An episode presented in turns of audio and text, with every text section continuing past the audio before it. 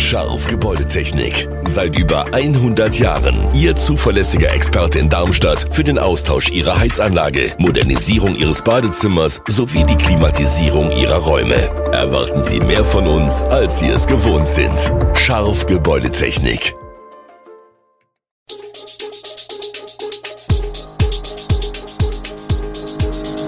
Gude, unser morgendliches News Update. Das Wichtigste aus Südhessen für Sie im Überblick. Guten Morgen aus Darmstadt an diesem 31. Oktober. Darmstadts neue und moderne Straßenbahn Tina im großen Test, eine steigende Zahl von Obdachlosen in Darmstadt und Lilien-Innenverteidiger Maglika hat seinen Vertrag verlängert.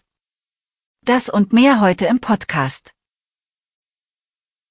In Darmstadt rollt jetzt die modernste Straßenbahn Europas, sie ist größer, irgendwie auch beeindruckender als die alten Darmstädter Bahnen. Tina, so der Kosename, hat bereits am 9. Oktober ihre erste Probefahrt gemacht. Hell, gut gelüftet, aber laut, so der erste Eindruck des Straßenbahntyps ST15. Das minimalistische Holzdesign der Sitze, die für Diskussionen sorgen, ist dabei besonders auffällig. Während einige Passagiere die Sitze als kalt und unbequem empfinden, loben andere ihre Hygiene und leichte Reinigung. Blinkende Leuchtröhren signalisieren das Öffnen und Schließen der Türen. Die Tina bietet Platz für 279 Fahrgäste und fährt momentan auf den Linien 6 und 8. Ab dem 30. Oktober werden auch die Linien 1 und 10 bedient.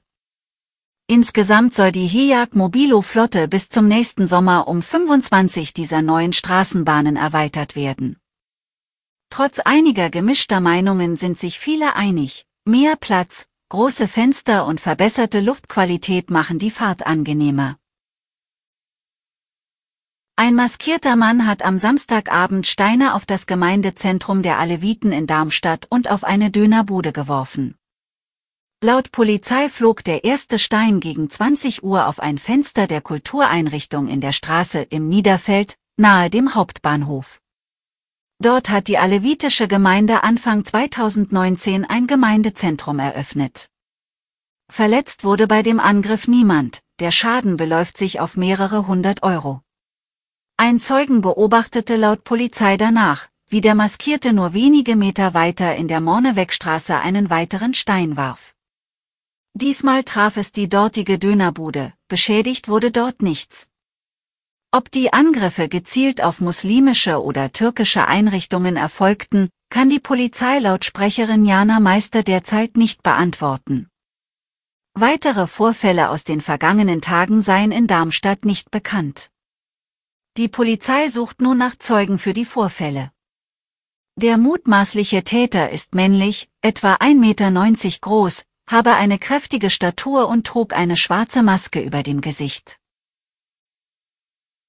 Die Zahl der klassischen Obdachlosen steigt in Darmstadt an. 290 sind es derzeit statt zuletzt 200, so die amtlichen Zahlen. Die Stadt führt den Anstieg auch auf die Zunahme von Wohnungskündigungen zurück.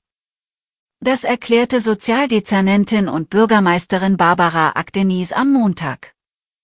Insgesamt muss die Stadt aber rund 1500 Menschen in Wohnheimen, Notunterkünften, Hotels und Pensionen unterbringen, denn auch andere brauchen dringend ein Dach überm Kopf.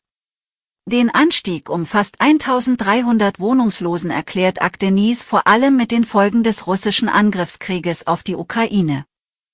Derzeit leben knapp 700 Menschen aus der Ukraine in städtischen Unterkünften. Dazu kommen etwa 500 anerkannte Asylsuchende. Das sind Geflüchtete, die nach dem Abschluss ihres Verfahrens in Darmstadt bleiben wollen, aber noch keine eigene Wohnung gefunden haben. Sie seien laut Akdenis aus diesem Grund faktisch obdachlos und damit unterzubringen. Sie verspricht, dass trotz der angespannten Lage auf dem Wohnungsmarkt in Darmstadt niemand auf der Straße schlafen müsse.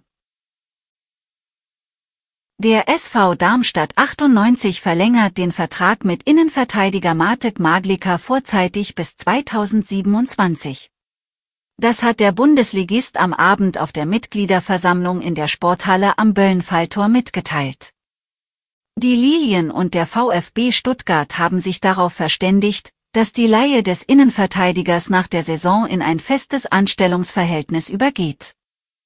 Maglikas Vertrag bei den Lilien wird bis Juni 2027 datiert sein, teilt der Verein weiter mit. Maglika verstärkt seit Juli 2023 die Defensive der Lilien und kam zunächst leihweise für ein Jahr bis Juni 2024 vom VfB Stuttgart ans Böllenfalltor gekommen. Maglika war im Sommer 2020 vom ersten Göppinger SV zum VfB Stuttgart gewechselt, wo er hauptsächlich bei der U23 zum Einsatz kam. Seit Januar 2022 schnürte der Kroate für den Schweizer Erstligisten FC St. Gallen die Schuhe, absolvierte dort insgesamt 52 Begegnungen. Vor wenigen Wochen meldete das Landesuntersuchungsamt in Rheinland-Pfalz, dass es wieder mehr Tuberkulosefälle im Land gibt. Bisher sind laut der Behörde 160 Fälle von Tuberkulose gemeldet worden, das seien 35 Fälle mehr als im Vorjahreszeitraum. Allerdings ist das keinesfalls allein ein rheinland-pfälzisches Phänomen. Laut Robert Koch Institut, RKI, wurden im vergangenen Jahr bundesweit 4076 neue Tuberkulosefälle diagnostiziert. Das sind 137 Fälle mehr als in 2021. Dass nun wieder vermehrt Fälle auftreten, hängt mit dem Krieg in der Ukraine zusammen. Denn seit Februar 2022 sind über eine Million Menschen aus der Ukraine nach Deutschland geflüchtet. Und die Ukraine verzeichnet laut WHO mit 73 Fällen pro 100.000 Einwohnern eine der höchsten Tuberkuloseinzidenzen in der europäischen WHO-Region. Dadurch kam es zu einer Erhöhung der Tuberkulosefälle in Deutschland, die aber die Gruppe der in der Ukraine geborenen Menschen betrifft. Alle Infos zu diesen Themen und noch viel mehr finden Sie stets aktuell auf www.eshow-online.de. Gute Südhessen ist eine Produktion der VAM von Allgemeiner Zeitung, Wiesbadener Kurier, Echo Online und Mittelhessen.de. Redaktion und Produktion die NewsmanagerInnen der VAM. Ihr erreicht uns per Mail an audio.vam.de.